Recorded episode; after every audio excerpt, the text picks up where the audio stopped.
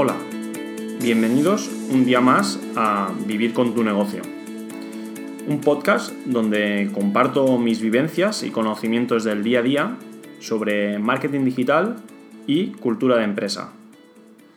Hoy llegamos al capítulo número 9 donde quiero explicar un punto muy importante que se trata sobre la autoevaluación en los OKRs.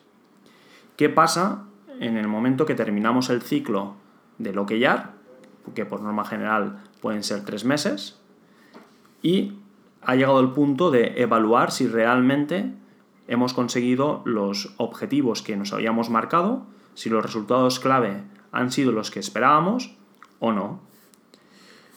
Por lo tanto, eh, os voy a dar mi recomendación, que siempre es autoevaluar uno mismo. Hay dos opciones de hacerlo.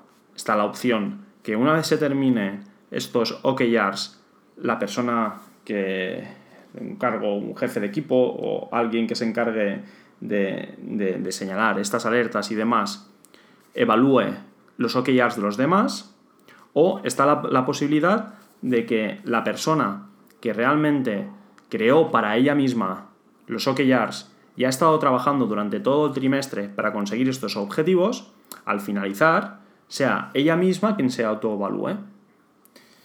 Y después, una vez autoevaluada esta persona, que sea esta persona, la persona con pues, el jefe de equipo, quien pueda pues dar el 100% de la confirmación. Eh, yo prefiero hacerlo, hacerlo de esta manera porque los datos objetivos tienen, tienen mayor relevancia por norma general cuando las personas que establecen el objetivo lo razona de manera subjetiva y reflexiva. Estas personas saben realmente qué ha estado, qué ha estado haciendo y qué ha pasado durante estos tres meses. Por lo tanto, es más capaz de autoevaluar su trabajo. Pero también es cierto y es lo que os quiero explicar, es que los OKRs, como todos sabéis, todos y todas sabéis, se pueden puntuar, pues, por ejemplo, del 0 al 10 o del 0 al 1 en función de, lo que hayas conseguido.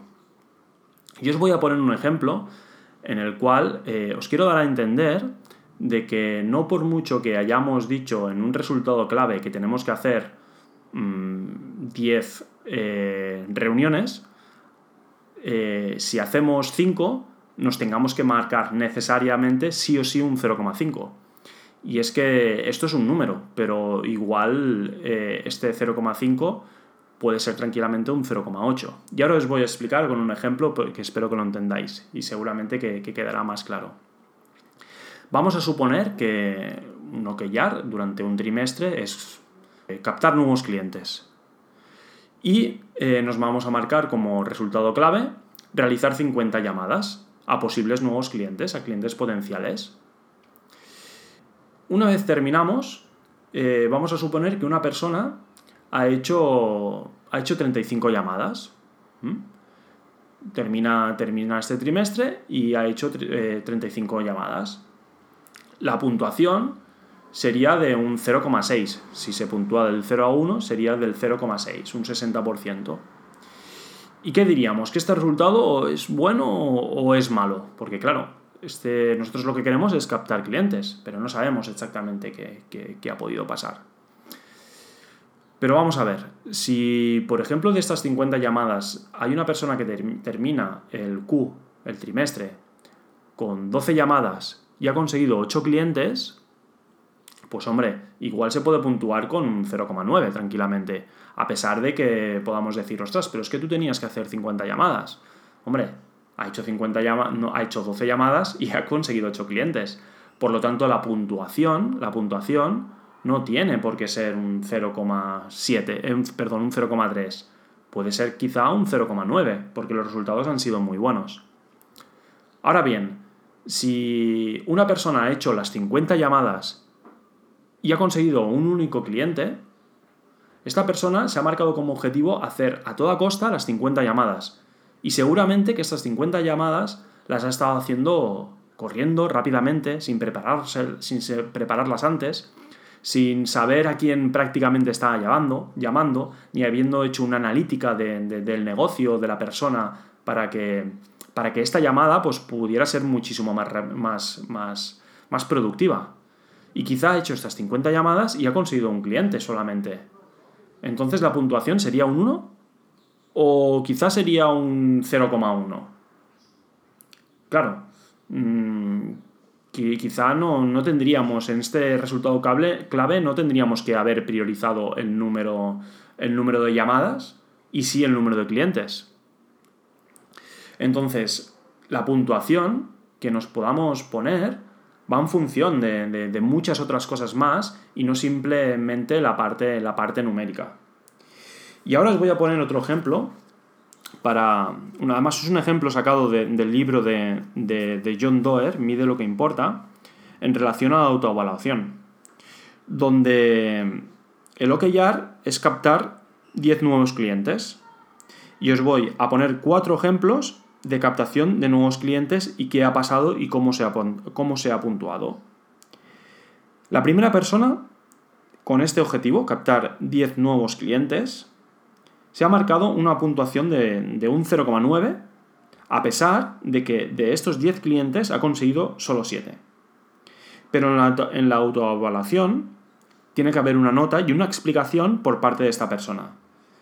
Y en esta autoevaluación, la persona nos dice que debido a una caída del mercado, este OKR fue mucho más duro de lo que imaginó. Esos siete nuevos clientes representan un excelente esfuerzo y resultado. Por lo tanto, en vez de ponerse un 0,7, se ha puesto un 0,9 porque esta persona razona los puntos claves por los que él ha estado trabajando y ha sabido y ve y explica que, dada la situación, ha sido muy complicado conseguir estos 7 clientes. Por lo tanto, la puntuación tiene que ser de un 0,9. El segundo caso es el mismo, captar 10 nuevos clientes y esta persona capta los 10 clientes. De los 10 clientes que tenía como objetivo, consigue 10. Pero esta persona, ella misma, se coge y se marca un 0,7. Y explica que cuando lo alcanzó, solo 8 semanas después, ¿eh? de alcanzarlos, eh, se percató de que había puesto el listón muy bajo en este, en este key result. Por lo tanto, eh, no es una crítica, ni muchísimo, ni muchísimo menos. Es un aprendizaje. Seguramente que en el próximo Q habrá aprendido sobre que aquí se va a tener que marcar un key result pues, más ambicioso de lo que se ha marcado. Y en vez de ponerse una puntuación de un 1, esta persona reflexiona y dice que ha sido un 0,7 porque se autoevalúa y pues se exige que próximo, el próximo trimestre tenga que ser más. No engaña a nadie, no se engaña a él mismo, podríamos decir. El tercer caso, eh, la persona consigue 8 clientes, por lo tanto se tendría que haber puntuado con un 0,8, pero se puntúa con un 0,6 y explica que aunque conseguí 8 nuevos clientes, fue más por suerte que por trabajo duro. Una clienta trajo a cinco más. es honesta esta persona, es muy honesta. Y lo que, lo que explica es, realmente que, bueno, para, pues bueno, pues ha sido muy, muy buen trabajo porque ha conseguido ocho clientes, pero ostras, eh, de estos ocho clientes, cinco eh, se los trajo una otra persona. Por lo tanto, pues eh, se auto, autopuntúa con un 0,6.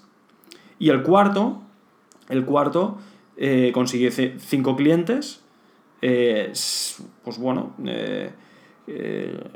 se, marca, se marca una puntuación de, de, de 0,9 Perdón, al revés, lo estoy diciendo al revés. O sea, se, marca, se, tendría que haber marcado una puntuación de 0,9, pero, pero él se marca 0,5. Y explica que, aunque consiguió hacer 9 clientes nuevos, 9 clientes nuevos, ha descubierto que 7 de ellos aportan pocos ingresos a la empresa. Y él no se siente a gusto pues marcándose un 0,9 y prefiere marcarse pues esto, un 0,5. Y bueno, yo siempre lo digo, siempre habrá personas que, sean demasiado estrictas con, ellos mismos y con sus evaluaciones, por lo tanto. Eh, otras podrían necesitar pues, pues ponerse metas pues, más, más elevadas, más altas. Y ya digo, después de autoevaluarse, siempre tiene que ir precedido por, la intervención de, un jefe de equipo o alguien que pueda estar supervisando estos, esta, esta evaluación. Pero siempre lo tenemos que pensar como un juicio crítico y siempre, siempre, sobre todo siempre como un aprendizaje. Los OKRs y el método, la metodología OKRs siempre es aprender, siempre es ir a más y siempre es trabajar en equipo. Por lo tanto, nunca lo tenemos que ver como un juicio y siempre como un aprendizaje. Muchas gracias, espero que haya quedado lo más claro posible. Si tenéis dudas, eh, las podéis dejar en las notas del programa y os las responderé a todas ellas. Que si os ha parecido interesante, pues eh, podéis puntuar eh, a través de Spotify, a través de iBooks y a través de, de Apple Podcast. Muchísimas gracias y hasta el próximo episodio. Un saludo.